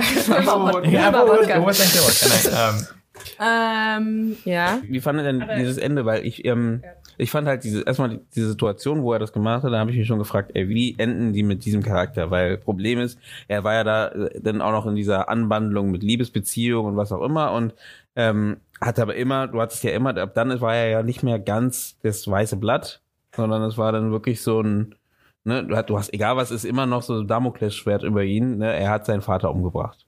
Oder er ist dabei am Mhm. Sterben, so eine Art, so, und das ist seine Sache. Und das wurde vier Folgen, glaube ich, fast oder so, gar nicht mehr thematisiert so wirklich. Also er hat in seinem Leben weitergelebt, so ein bisschen. Und, und das fand ich spannend, aber das fand ich halt irgendwie so, dann dachte ich so, wie, äh, ging mir immer wieder durch den Kopf, wenn ich ihn gesehen habe, so, wie wollen die ihn enden? Weil ähm, ich hätte jetzt nicht gedacht, dass sie ihn sich selbst umbringen lassen. Episode 5. Wollte ich auch Ja. gerade sagen, ja. Wo Hätte ich, hätte ich jetzt gar nicht, also dann drei Folgen oder zwei Folgen war es wirklich so, drei ne? Folgen, ja. ähm, wo man dachte so, krass, und ähm, dass er dann selber das schluckt, hätte ich jetzt nicht erwartet, äh, eigentlich ganz ehrlich gesagt. Dann dachte ich so, Ich dachte schon, weil er, ja, also weil es so aufgebaut wurde, dass er hat Schuldgefühle und irgendwas dachte ich, muss er jetzt machen. Um das zu kompensieren. Genau. Ähm, ich fand es schon, ja, es war eine coole Lösung irgendwie. Äh, also es hat ja auch funktioniert, wenn es so eklig war. Ähm, ja, äh, ich weiß gar nicht. Also ich, äh, meine Frage geht mehr so in die Richtung, ähm, äh, die auch damit zu tun hat, äh, wäre er so wie, was, äh, wird es weitergemacht? Gibt es eine zweite Staffel? Ja, ist in Planung. ist in Planung Ja. Vier Fall. Was glaubt ihr passiert in Staffel 2? Weil dann kann ich wieder über Hermann Und dann reden. kommt so ein, dann kommt so ein Meteorit, glaube, kommt so ein er- Meteorit auf die Erde. Ich glaube, er, über genau. ich glaube, er überlebt und hat halt äh, ein Antivirus entwickelt. ja, nur der kann einfach nicht sterben daran, so wie sie. Und so kommt mit Evelyn, zusammen. Und die beiden Happy Ever. Ja, also- Nein, hallo. Es ist absolut, die, machen, die machen eine Polygamie oder so zusammen mit Yvonne und Anton kommt noch mit Genau, dazu. die haben Aber Sex ist und Yvonne okay. in Insel Superbaby. Ähm, du bist. Theorie. Kommt wieder zu Ja, Theorie. ja, also Oh ja. ich glaube auch. Also das Theorie Ding ist ist, immer gut. passt auf, Okay, passt auf. Also genau, meine Theorie ist, äh, weil Hermann die ganze Zeit extrem viel Kontakt zu dem Virus hatte, hätte er eigentlich schon längst tot sein müssen. Ist er nicht. Wir, was passiert in der letzten Folge? Er trinkt so einen Todestrunk und äh, wir sehen ja auch nie, was passiert. Also wird er definitiv überleben. Er Und in der Staffel 2 wiederkommen. Und ich glaube, er ist der Einzige, der wirklich immun ist. Er ist der Denn Auserwählte. es gibt noch eine andere äh, Story, die ja endlich so ein bisschen immer nur behauptet wurde. Äh, nämlich ähm, von wem das Kind von Evelyn ist. Also das haben wir jetzt auch nie so wirklich äh, Ja. also für mich war das schon relativ. gewusst zu 100 Prozent. Ich Sie hab das- sagt natürlich, das ist von ihrem geliebten Lehrer. aber von wem Aber das sonst hofft sein? sie vielleicht. Sie hatte ja was mit Hermann. Hä? Die hatten Techtelmächte. Nee, der, Ja, er hat der gesagt- Tietze oder wie er heißt. T. Nee, Das aber da hat, er hat ja dann irgendwann äh, genau er sagt der, doch zu seinem, er sagt doch zu dem Bully, als sie diesen Ausflug machen, ja, wir haben nur Fiete. bis trunken äh, Sagt der rumgeknutscht. Fiete, genau. Fiete, die haben, Andersrum. noch, die haben nicht mehr gehabt. Fiete hat sich immer mehr von ihr Ach so. gewünscht, aber sie hat ihn halt nicht rangelassen und dann wird halt klar, okay, weil die hat Hatten halt den die Lehrer. beiden wirklich gar Nein. nichts? Ja, Also wissen wir nicht, am Also- Anfang Oder wir- Also, was sagt Es er denn ist schon dazu? eine ehrliche, Fiete ich sagt glaube, das ist schon ein ehrlicher Moment von Fiete. Genau, Fiete hat Nee, so einen ehrlichen Fiete- Moment zu seinem Aber Kumpel. um den geht's mir ja gar nicht. Nee, nee, genau. Aber, Hermann. aber Fiete aber Hermann Hermann hatte gesagt, der dass- nix. Du ganz am Anfang war ja sagt gar nichts dazu. Nee. Naja, aber wir wissen es ja nicht, weil das Ding ist, auch dieses Herm the Sperm, dieses ganze, wie er genannt wird, das ist ja sein Nickname, Herm the Sperm. Ja, stimmt. Ich glaube, ganz Die ehrlich, es kommt auf so Plot Leuten Twist, die beiden hatten tatsächlich was und das Baby ist von ihm und darum ist Evelyn auch so ein bisschen immun. Er hat Weil mit jetzt ganz vielen es ja Leuten nicht so geschlafen. richtig. Wir haben das Sperm halt, ne? Aber glaub wann schon. war das denn, dass die was miteinander ha- gehabt Nee, weiß haben ich jetzt auch sollen? nicht. Also wenn, wenn dann auf dieser Reise, wenn überhaupt, also davor, weil Ja, ganz die werden doch da genau in der ersten Folge Genau, mit drauf denn da. aufgezogen, oder? Ja, genau. Nee, nee, wenn dann, nee, aber das er war, wird der er wird Fiete. auch so. Ja, Fiete wird damit aufgezogen. Weil die sagen dann, ja, ist deine Ex-Freundin, bla bla. Also zu dem, der Fiete ist ja der Bully, der Haupt, also für alle, die jetzt die Serie Hauptbully. nicht Nee, das doch, ist der Hauptbully, Ja, genau. Jeder, der das hört, hat die Serie gesehen, weil Ja, sonst, hoffen wir mal. sonst hast du ein Problem, die Serie zu Ähm, gucken. und er wird damit aufgezogen, dass es seine Ex-Freundin ist. Also die Evelyn. Und dann sagt er auf dem Boot später, wenn sie eben, also er hat da wirklich, es ist ja so eine Figur, hat immer seinen ehrlichen Moment, wo sie wirklich, wo du wirklich davon ausgehen kannst als Zuschauer, dass sie die Wahrheit sagt. Und da sagt er, wir haben nur rumgeknutscht. Also Fiete. Ja, ja, aber ich dachte trotzdem die ganze Zeit, äh, die reden davon, dass sie mit dem Nerd Sex hatte, also quasi Fites Ex hatte mit dem was und deshalb wird, wird sich überhaupt drüber lustig gemacht. Und dann senden die ihm doch dieses GIF mit Herm the Sperm. Habe ich das falsch wahrgenommen? Ich habe es nicht so hab's jetzt- verstanden. Okay. Also das war halt voll drin weiß. bei mir und ich dachte nämlich, okay, die hatten halt beide irgendwie was mit ihr und jetzt wird darum hasst der Bully ihn halt auch die ganze Zeit so. Ich Er braucht ja auch einen Grund irgendwie. Und ich dachte halt Bullies brauchen tatsächlich, dann äh, wird dann irgendwie revealed in Staffel 2, oh, wenn sie vielleicht doch was eine Nacht mit ihm hatte oder was auch immer. Vielleicht hat sie auch nur Mitleid gehabt, ja, keine Also Ahnung. ich bin auf Who jeden knows? Fall auf deiner Seite, dass Ähm, es könnte sein, dass er in der zweiten Staffel auf jeden Fall, also dass er nicht Lehrer stirbt. war. Ja, oder dass er nicht stirbt. Ich bin Ja. da, da bei dir auf jeden Fall, dass er nicht stirbt. Ähm, und dass er da vielleicht nochmal irgendwie, ich frage mich halt natürlich, wenn es eine zweite Staffel gibt, wenn wir schon da sind, ähm, wie das da weitergehen könnte. Ähm, weil ich Soll meine, ja ganz anders werden, ne? ja, Hab ich Ich meine, auf die Theorie, die du gesagt hast, Ja. würde passen, weil sie sagt zu der, das habe ich mir hier durchgestrichen, weil sie sagt zu dieser Frau äh, mit dem Schwangerschaftsabbruch, sagt sie, dass sie vier Geschlechtspartner hatte. Vier, sagt sie. Ähm, habe ich mir eben durchgestrichen, weil dann irgendwann war für mich eigentlich klar, dass sie eigentlich nur den Lehrer hatte, Ah, aber seht ihr? es könnte trotzdem sein, Ich dass glaube, da noch der, Lehrer, der Lehrer, Fiete, Herm Na, mit Fiete noch? hatte sie ja nichts. Ach so, naja. Also sagt er zumindest. also anderen nicht. Na, sie sagt vier, ich glaube, sie sagt es einfach nur, damit sie, sie will ja immer von dem Lehrer ablenken. Sie will ja, Ich nämlich schon. Ich Deswegen glaub nicht, sagt dass sie nur vier. Ja, also ich also- habe es mir wie gesagt durchgestrichen, weil später kommt raus, dass sie eigentlich nur mit dem Lehrer höchstwahrscheinlich. und Ja, Magnus war so der vierte. eigentlich Auch. Ich sag's euch. Apropos, wie findet ihr eigentlich, wie findet ihr eigentlich diese äh, Inszenierung von der Beziehung zwischen, zwischen Magnus und, äh, wie Was? heißt die Mutter? Nee. Meinst, nee? Nein, Ach so, nein, die sorry. Liebesbeziehung zwischen Evelyn und Milan, dem Vertrauenslehrer. Ich habe mich in dieser ganzen Serie sehr gefühlt wie so ein also ich habe mich schon gefühlt wie so ein Social Justice Warrior, weil mir sind so Sachen aufgefallen. Erstens, erstens gibt es auf der Insel keinerlei farbige Leute. Die einzigen farbigen, die kommen, sind natürlich die kriminellen Kids. So, das ist mir aufgefallen. Dann ist mir eben aufgefallen, Aber selbst so, die sehen alle aus wie Hipster. Ja, also es, natürlich. Es ist halt, äh, ach ja. Na, ich dachte, dann ist es vielleicht auch einfach, ich meine, es ist ja trotzdem auf der anderen Seite auch, also einfach ein Querschnitt durch die Gesellschaft, so die Nee, also ich, kriminellen ich, Kids ich auch würde und so. das kurz aufgreifen, äh, weil das ist so, das ist mein ein, mein Hauptpunkt, was ich an der Serie vielleicht so ankreiden würde, wäre halt eben, äh, ich beschäftige mich ja durch diese äh, Rivalitätsthematik jetzt gerade auch sehr viel mit dem Thema und ähm, denke mir gerade auch, dass eine ausgedachte, es ist ja eine ausgedachte Insel, ähm, die es nicht gibt. Ähm, dementsprechend kannst du da reinsetzen, wen du möchtest, grundsätzlich gesehen. Und da, äh, da äh, wundere ich mich, dass man halt wirklich sagt, okay, ähm, das sind wirklich eigentlich durch die Bank sind alle weiß. Außer wie gesagt, die von außen kommen, das sind halt die, die dann nicht weiß sind, aber alle, die auf dieser Insel sind, du hast keine die, also auch nicht mal irgendwie Leute im Doch. Rollstuhl oder was auch immer gibt. Es gibt auch eine. Also diese die Prostituierte. Die Prostituierte. Ja, genau. Ne? Stimmt. Die kommt aus Niederlande scheinbar ja, oder irgendwie ist sowas. halt schon echt traurig. Dänemark. Ja. Nee, das sind alles Dänen, oder? Die, Ja, weiß ich. Aber trotzdem, genau, das, so, das okay. fand ich halt dachte, extrem schade. Genau, und dann ist die, die einzige, die ist dann halt Prostituierte.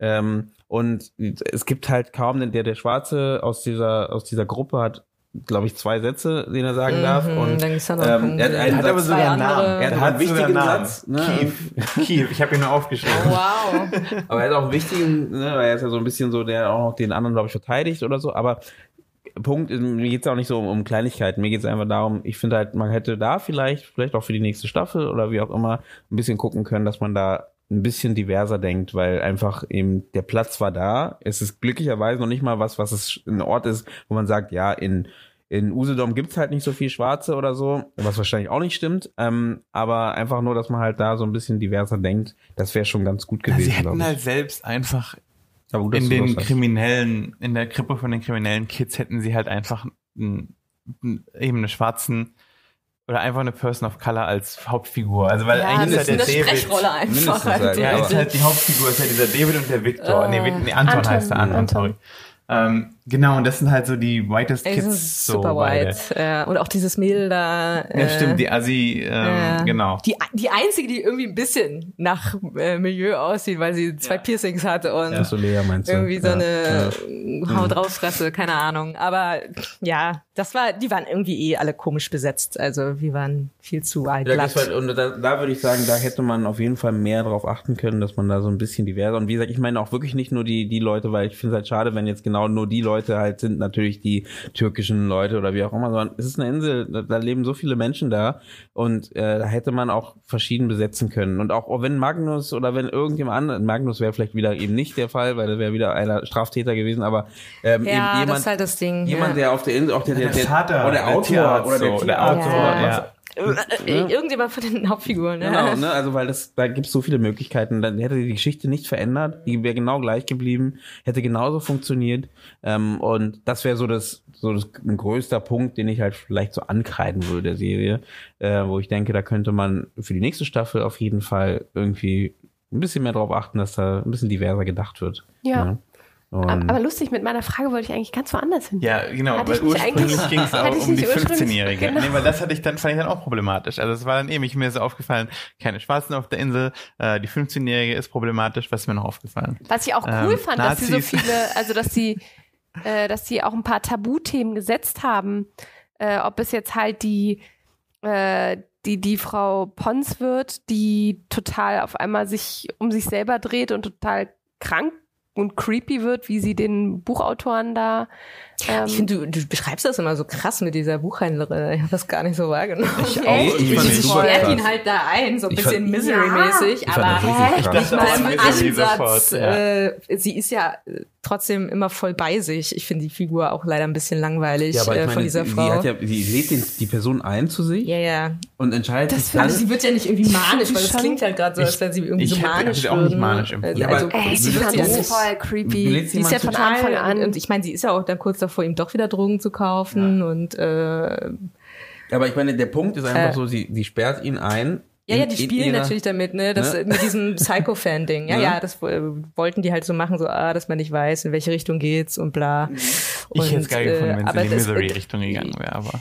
Ja, ich weiß also- halt, ich weiß halt nicht, wie ich dazu Sah ja so stehe, aus. dass äh, so eine junge Frau wie Evelyn oder ein junges Mädchen eigentlich noch, die zwar schon als sehr reif dargestellt wird, halt äh, so eine Liebesbeziehung eingeht. Also das ist ja schon, das finde ich auch sehr positiv. Also dass es auch als eine stabile, eigentlich stabile Liebesbeziehung inszeniert wird. Also der Milan ist schon auch irgendwie ein anständiger Typ, ist jetzt halt wirklich irgendwie eine dumme Zeit oder sie haben halt irgendwie gemerkt, eigentlich ich bin zehn Jahre zu spät geboren oder was er da sagt.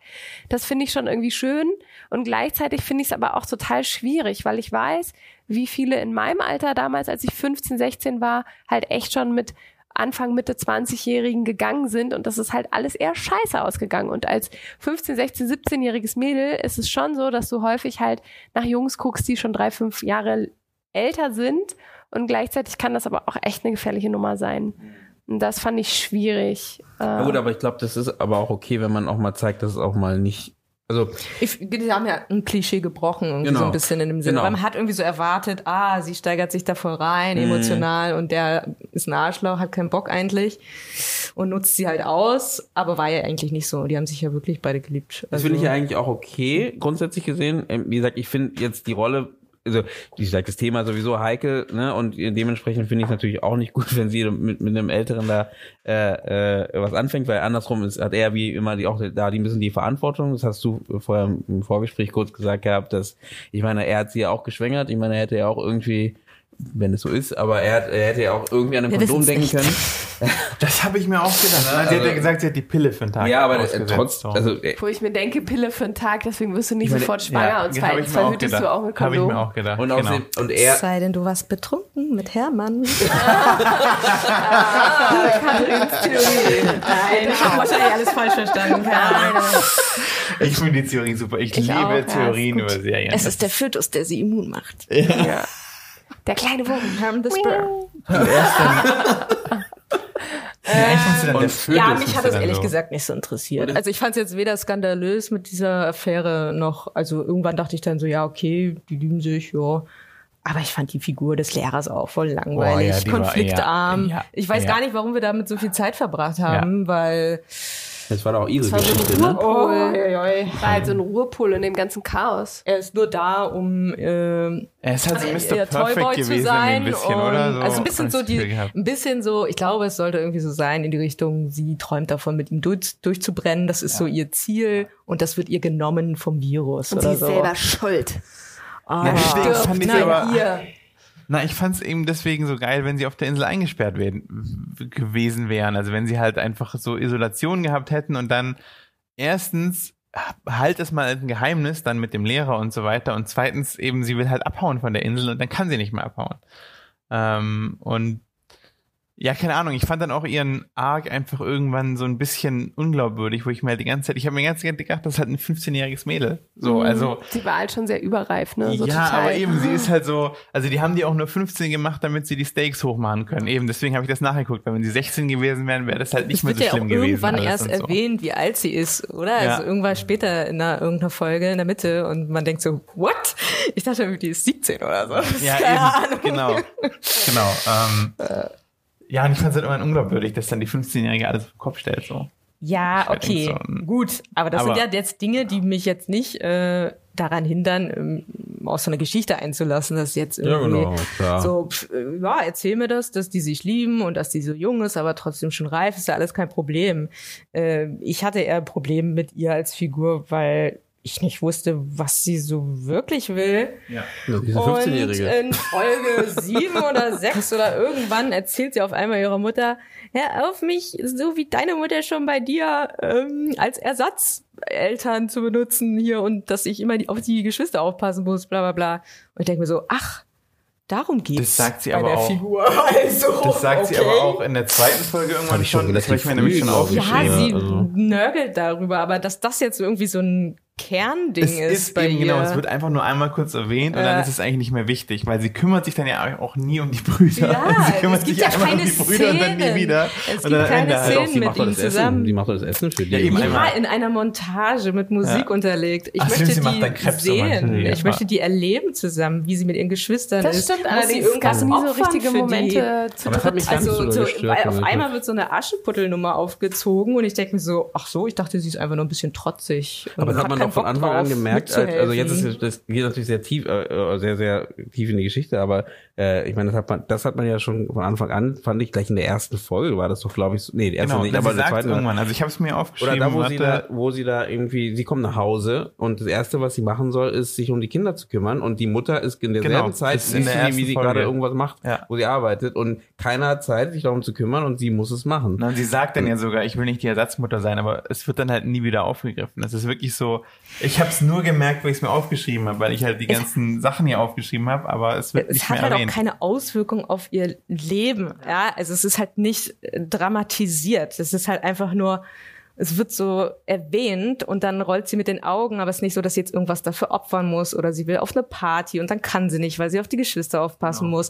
Und sie mag ihre Geschwister ja auch, aber irgendwie ist sie trotzdem genervt und streitet sich deswegen mit denen und weiß nicht so richtig, soll ich jetzt Verantwortung übernehmen oder nicht. Also wir, das kriegen wir alles gar nicht mit. Es wird einfach nur ab und zu mal erwähnt und darum ist es für mich nicht eine gefühlte Realität.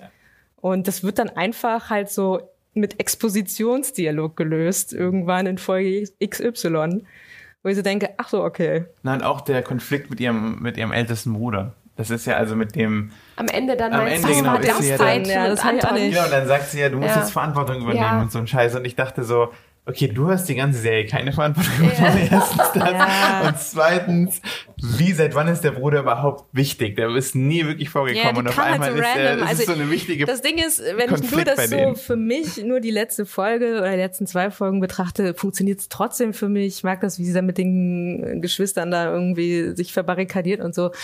Aber also, der Entwicklungsbogen, der hat vorher einfach nicht richtig existiert, weil, also, da ging es halt irgendwie für mich gefühlt mehr darum, dass sie weg von der Insel will. Ja.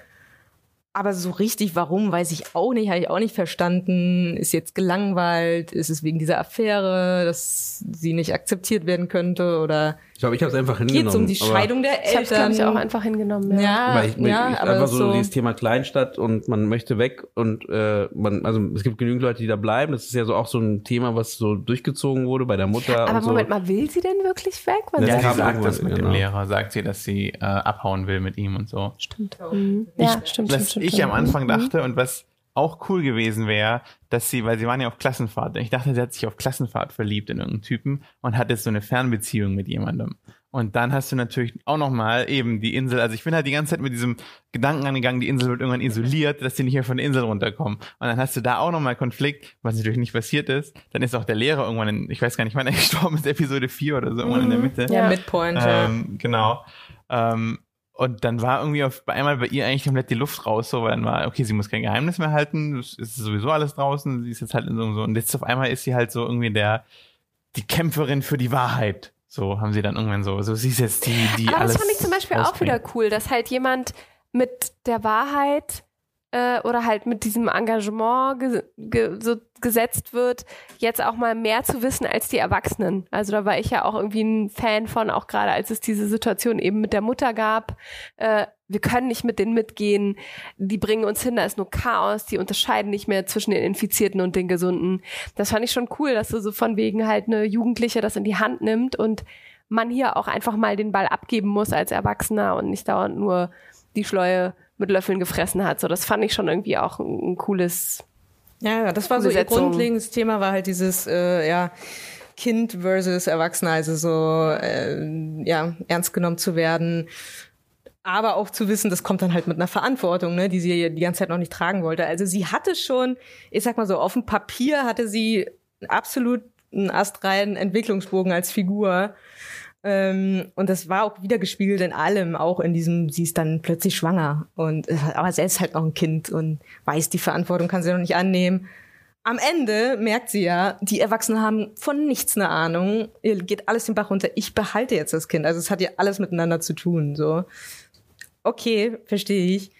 Aber es kommt halt leider sehr lange nicht rüber, was, worum es dieser Figur eigentlich geht, so im Leben und was die eigentlich antreibt und was nicht. Sie wirkt halt einfach irgendwie immer ein bisschen genervt und äh, ja, ähm, das, das finde ich halt einfach nur schade dran. Aber so, man merkt schon, was sie eigentlich aussagen wollten.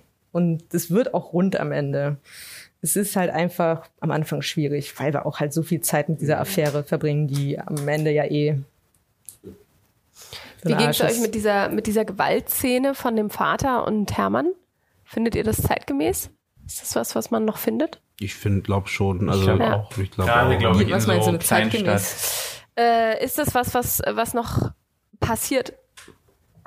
Also, Hm. ich glaube auch, Ja. ich muss generell sagen, Ja, glaube ich auch. Aber Ich hatte man sieht es gar nicht mehr. Also es wird immer so in die 50er, 60er, 40er geschoben. Ja, gut, also es gibt ja so ein paar Sachen in der Serie, wo man sich denkt so, okay, ähm, das habe ich schon tausendmal in Filmen gesehen, aber passiert das wirklich so? Okay, das ist jetzt mit den Gürtel verprügelt wird, zum Beispiel. Das gibt's noch. Das Oder ist- dass ja. der Bully, der. Schulbully mit so einem Spuckrohr äh, das Mobbing-Opfer trifft, wo ich so denke, Äh, doch, hab ich ja. noch nie im Also- Leben gesehen. Doch, so, kenne ich oh, nur doch. aus amerikanischen Filmen, aber gut.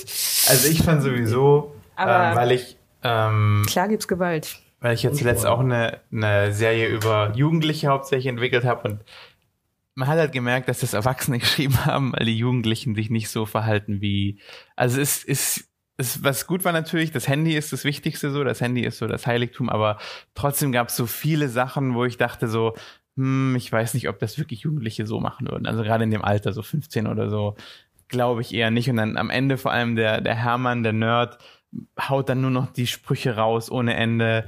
Zu, zu der Yvonne sagt er, ich habe es mir nicht aufgeschrieben, aber irgendwann sagt er so von wegen äh, irgendwas super Kluges, sagt er zu ihr nicht so, ja genau. 15-Jähriger redet so. Klar. Sehr, sehr überreflektiert. Ist mir irgendwie gar nicht so Ist mir auch gar nicht so negativ aufgefallen. aufgefallen, Ja, muss ich also- sagen. Ich glaube, man ist dann halt in dieser Story irgendwann so drin, ähm, dass es egal ist, aber ich hatte mich halt mit dem Thema einfach so beschäftigt ein bisschen, was, also wie das, wie man sozusagen Jugendliche darstellt, weil ich meine Jugendlichen auf jeden Fall viel zu alt dargestellt habe, aber meine Jugendlichen waren eigentlich genauso wie die. Und ich glaube halt einfach, dass es trotzdem um andere Werte geht, um andere Sachen und dass das halt einfach so aus, ich meine, es sind ja auch, Christian hat das geschrieben, Christian Albert hat das geschrieben und der, das ist halt eine andere Zeit, in der man aufwächst. Und dann nimmt man halt solche Sachen. Deswegen finde ich auch das mit dem, der Vater, der ihn verprügelt, das ist halt, glaube ich, einfach so ein, so ein Klischee, so ein Trope, das funktioniert und das nimmt man an deswegen. Also deswegen würde ich das auch nicht hinterfragen und ich würde auch immer noch sagen, dass es immer noch Leute gibt, die Ja. von ihren Eltern verprügelt werden. Das ist keine Frage.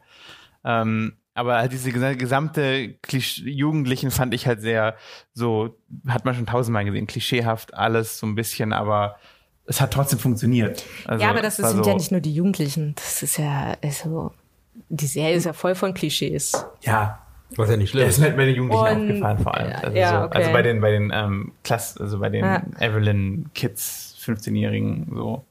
Äh, ja, ich finde, also ich, ähm, mit Klischees habe ich gar nicht so krasses Problem. Kategorisch schließe ich äh, das nicht aus. Ich finde es irgendwie, es kommt immer drauf an, wie wie es umgesetzt ist und ob es dann doch mal irgendwie noch in eine andere Richtung geht, die ich noch nicht vorher gesehen habe im Film. So, ob da irgendwie ja was abgewandelt wird. Ansonsten kann ich mich doch schon darauf einlassen. Der Autor ist ja das Mega-Klischee, äh, der koksende, äh, extravagante, was auch immer, narzisstische, ja, rumvögelnde, saufende, ja, Künstler halt. Typisch Künstler halt, wie alle. Es ist, ja, es ist, äh, also von daher, es war voll, voller Es Klischees, aber ich denke mal halt so, Ich meine, damit, Ja. fängt, damit fängt er ja auch die Leute ein, ne? Also, ne, die, damit kriegst du ja auch die Leute, die die Klischees auch kennen und dementsprechend halt, wie du sagst, kommt auch an, was du daraus machst aus dem Klischee. und manche Menschen sind ja klischeehaft, auch im echten Leben. so. Genau. Bestätigen das. kommen die Ähm, Ähm, Wie, ja. ähm, vielleicht jetzt mal so ein bisschen allgemeiner, um langsam so zum Ende zu führen. Ähm, wie wie sieht's denn aus? Würdet ihr, ich meine, das wollte ich kurz auch nochmal mit ein, einnehmen mit dem Thema, solche Serien in Deutschland, ähm, würdet ihr da gerne mehr sehen in diese Richtung? In Solche, so eine, so eine Art von Serie? Oder ähm, ja, grundsätzlich sind wir ja scheinbar alle sehr positiv äh, der Serie gegenüber. Da habe ich so zumindest rausgehört. Es gibt ein paar Ecken, aber das gibt's immer. Ah, ich habe noch gar nicht meinen Mega-Kritikpunkt geäußert. dann aber bringen ja. wir jetzt, bitte. Hau ihn auf den Tisch. Ja, also ich hatte schon ein extremes Problem mit den Dialogen. Also besonders am Anfang. Jetzt kommt es wirklich. Ja, also es, ähm, und so, witzigerweise genau auch bei den beiden Strängen, äh, Handlungssträngen, die ich nicht so für so gelungen halte, ist halt total auffällig. Also weiß nicht, ob es nur mir aufgefallen ist, aber die Expositionsdialoge, die darin vorkommen. Also es geht ja darum, irgendwie Exposition eigentlich im Idealfall, das sind so alle Informationen, die man braucht, irgendwie, um einer Figur zu folgen, einer Handlung zu folgen, dass die eigentlich so dem Zuschauer wiedergegeben werden, dass er sie möglichst unbewusst aufnimmt. So, und das hat die Serie halt, ja, ich sag mal, sehr ähm, sich nicht viel Mühe gegeben, das so umzusetzen. Ähm, naja, die ganze erste Folge ist voll davon. Hallo, äh, Tierarzt, was machst du hier? Ich hol den äh, Star-Autor ab, der in meinem Buchhandlung ähm, die Lesung gibt. Ich bin schon voll aufgeregt. Ich bin so ein großer Fan von ihm. Ähm, da, da, da. Und es geht nur so weiter. Und aber es geht ja nicht nur um bei so Expositionsdialogen ist nicht nur das Problem, dass du dann halt über diese Sätze stolperst oder so, sondern das Problem ist auch, dass teilweise die Figuren sich erklären und ihren Charakter erklären, also über das Oberflächliche hinaus, ja, mhm. äh, was sie ausmacht. Und dann wird's halt gefährlich, weil dann fängst du an als Autor dich selbst zu bescheißen und denkst, na wieso, Evelyn hat doch da an der Stelle gesagt, dass sie ein Problem damit hat, dass die Geschwister, oh, das dass sie auf sie aufpassen ja. muss aber wir haben es nicht gespürt, weil es diese Szene nicht gab, in der wir merken, dass sie irgendwas opfern muss, wenn sie auf die Geschwister aufpasst. Und das aber trotzdem irgendwie einen Zwiespalt in ihr auslöst, weil sie die ja trotzdem liebt. Und sie so. geht halt, genau, wie du sagst, Diese sie geht Szene trotzdem zu der fehlt Party. einfach zum Beispiel, ja.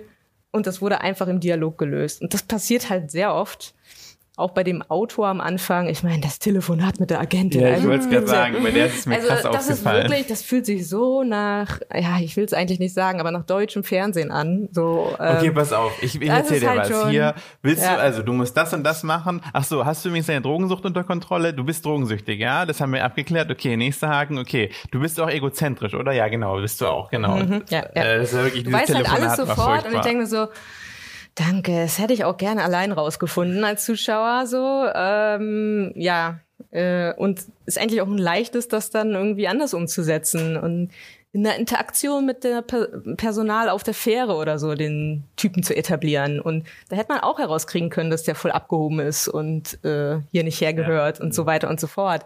Also es gibt so viele Mittel. Also man hat nicht in das, in das Inszenatorische von, von dem, wie er mit seiner Umwelt umgeht, das Vertrauen gesetzt, sondern man hat das zu leicht über den Dialog gelöst.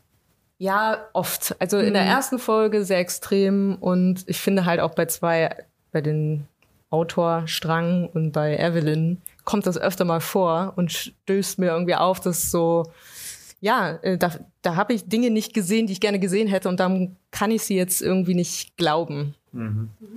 Ähm, verstehe aber, was gemeint war und an welchen Stellen das wahrscheinlich mir hätte erzählt werden sollen. Was aber einfach nicht für mich nicht funktioniert, wenn ich das nur so ja über den Dialog mitkriege. Ja, ja. Also ein bisschen abstrakt, äh, schwer zu erklären, aber eigentlich äh, weiß ja jeder Autor, was Expositionsdialoge sind und das Problem mit ihnen. So, und da muss ich sagen, da hätte sie zumindest in der ersten Folge ein bisschen mehr Mühe auch geben können.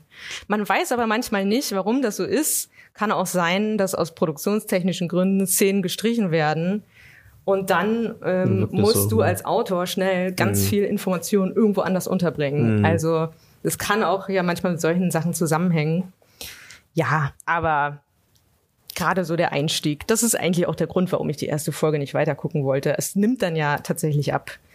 Und ähm, ich hatte ja. mir halt im Nachhinein gedacht, dass ich persönlich wahrscheinlich dieses Boot ganz am Anfang der ersten Folge gesetzt hätte und dann viele der Figuren nur durch diese Interaktion erklärt hätte. Also eben zum Beispiel, du kannst es Jugendlichen komplett erklären, diese ganze Strang mit Hermann ist relativ schnell erklärt dadurch, wie er damit reagiert, wie er darauf, äh, wie er mit diesem Boot umgeht und genauso auch die anderen Figuren. Also halt das, das ist eben das, also ähm, was man als Autor immer versucht, ist seine Figuren durch Aktionen zu zeigen. Also eine Aktion sagt mehr als tausend Worte, weil du kannst sagen, ey, der Typ ist ja voll böse.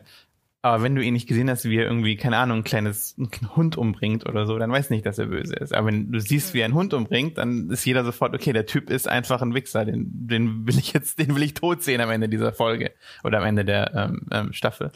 Ähm, und das ist halt, genau, das ist das gleiche Problem habe ich auch gesehen, weil es echt die ganze Zeit nur, ach, wusstest du übrigens, dass das und das, wusstest du übrigens, dass diese Figur, ach, übrigens, deine Mutter und ich, wir trennen uns, ja? So, weil ja, wir Probleme ja. haben. Wir haben Probleme. Hast du das gesehen? Ja, hast du gesehen. Gut, super.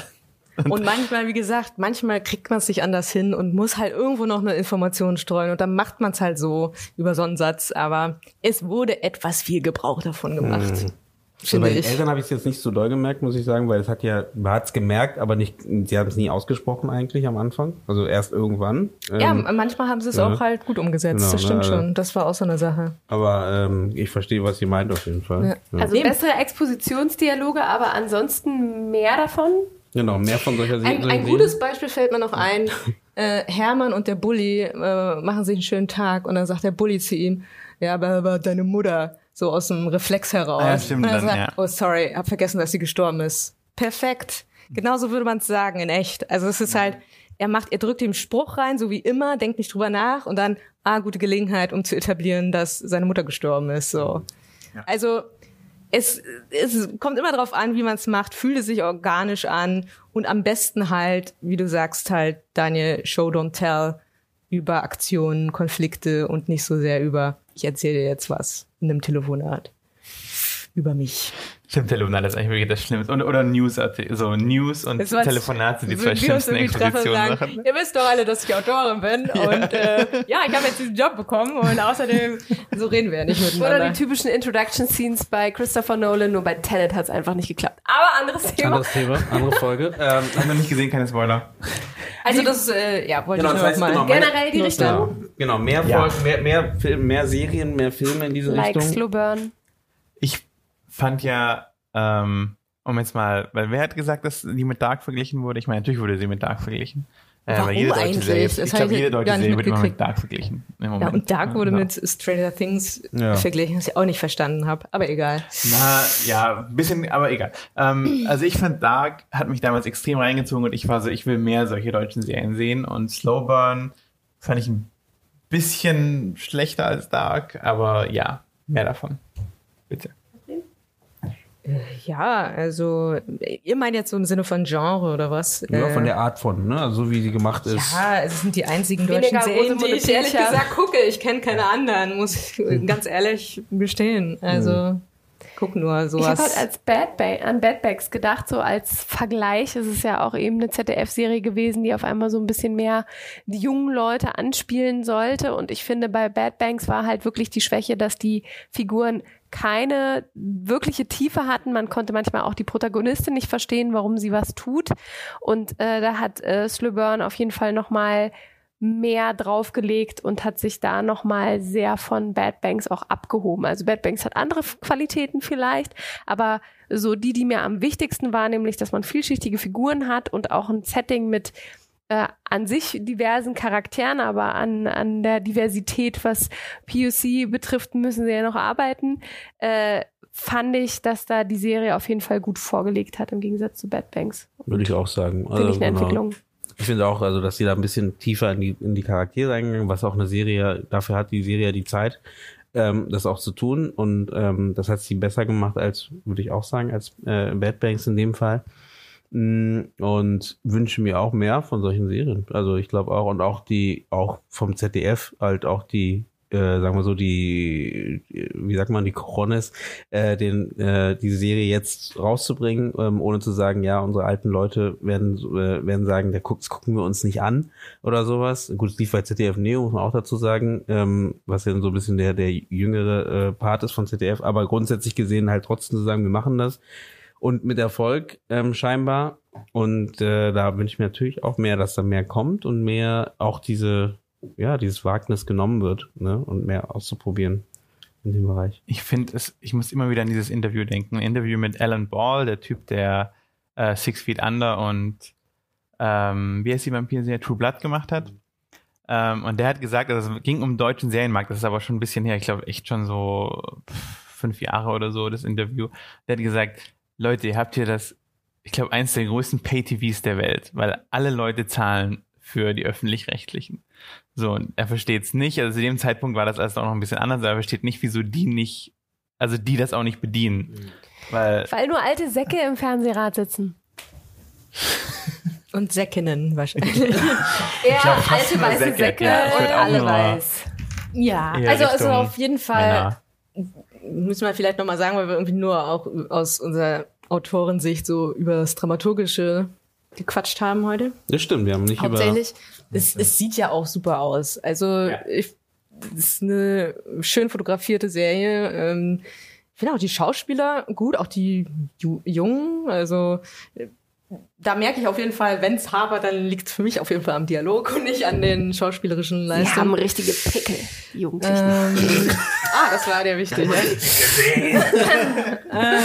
Spüren. Ja, also auch gut geschnitten. Ich hatte eins rundum ein gutes internationales Feeling eigentlich, wenn die Dialoge ein bisschen besser gewesen wären. Inszenierung auf jeden Fall. Ich fand Aber auch, sonst ja. weil es in der Mitte auch so ein paar, also es gab diesen Moment, wo irgendwie dieser Postmann auf diese Insel, äh, auf diese, ich glaube, es ist eine Nebeninsel oder sowas geht und ähm, dann da irgendwie so die ganzen Leute tot im äh, in der Wohnung, äh, im Haus findet. Und es hatte sehr viel so Horroranleihen an einigen Stellen, die ich ziemlich cool fand. Also eben vom Inszenatorischen, wenn wir jetzt darüber reden. Genau, und da muss dazu sagen, auch mit dem Geld, mit dem die es gemacht haben, auch äh, sowas umzusetzen, auch weil es ja Fernsehbudget gewesen, ne? Und trotzdem äh, würde ich auch sagen, hat schon so ein Kino-Vibe auch, ne? Das Ja, Ganze. voll glaubhaft. Und was auch spannend war, tatsächlich die Doppelspitze, die den beiden Regisseurinnen, äh,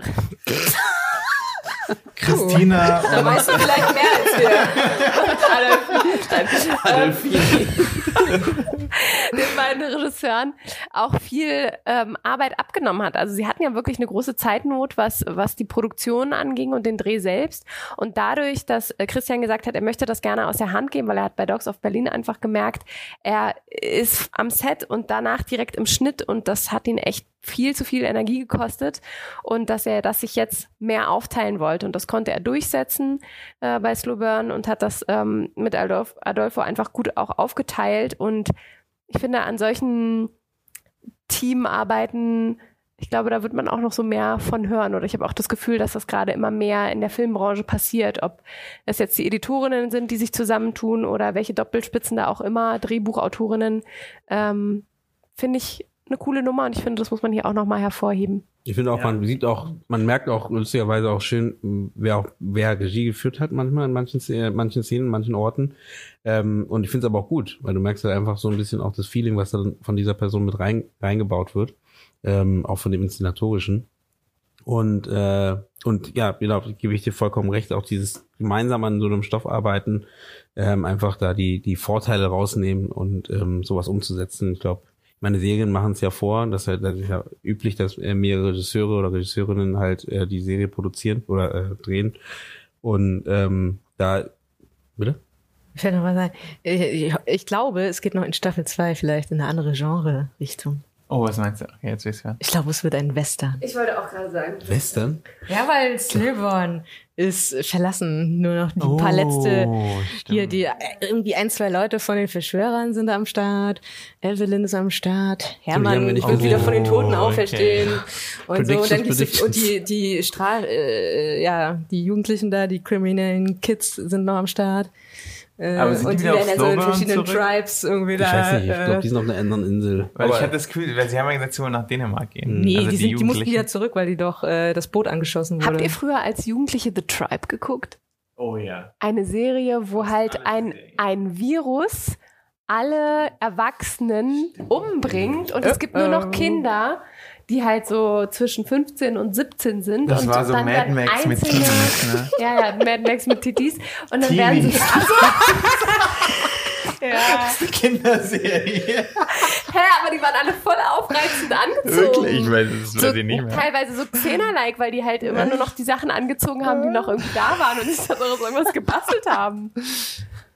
Okay, da, da gehen wir mal nicht drauf ein, glaube ich. Aber die Serie war cool, war tatsächlich. super. Ja, die war mega cool. Gut, deswegen würde ich äh, die Serie langsam mal, äh, Die Serie langsam mal aufhören, deswegen okay. würde ich die, die Folge langsam mal zu Ende führen. Ähm, wir reden ja schon heute auch schon fast zwei Stunden. oh wow. Ähm, und äh, bedanke mich bei euch allen für das, net, das tolle Gespräch. Und ähm, eigentlich muss Susanne die, die, äh, die Folge zu Ende führen, weil du sie angefangen hast, aber ich habe einfach angefangen. Mach doch Doppelspitze. Wir machen ja immer eine Doppelspitze, Das wenn stimmt. wir beim Roundtable sind und auch häufig, wenn wir Gäste einladen, um unsere regulären Folgen zu besprechen. Ähm, aber ich nehme das gerne auf. Vielen Dank für die Runde jetzt seit den langen sechs Monaten, wo man sich nicht in echt treffen konnte. Und ähm, wir werden auf jeden Fall weiterhin solche spannenden Folgen, Regisseure und Regisseurinnen besprechen. Äh, bleibt wachsam, was gute Folgen angeht, tragt sie mit an den Tisch und ansonsten würde ich sagen, wünsche ich allen, die zuhören, einen schönen Abend, einen wunderschönen Start in den Morgen oder einen guten Tag.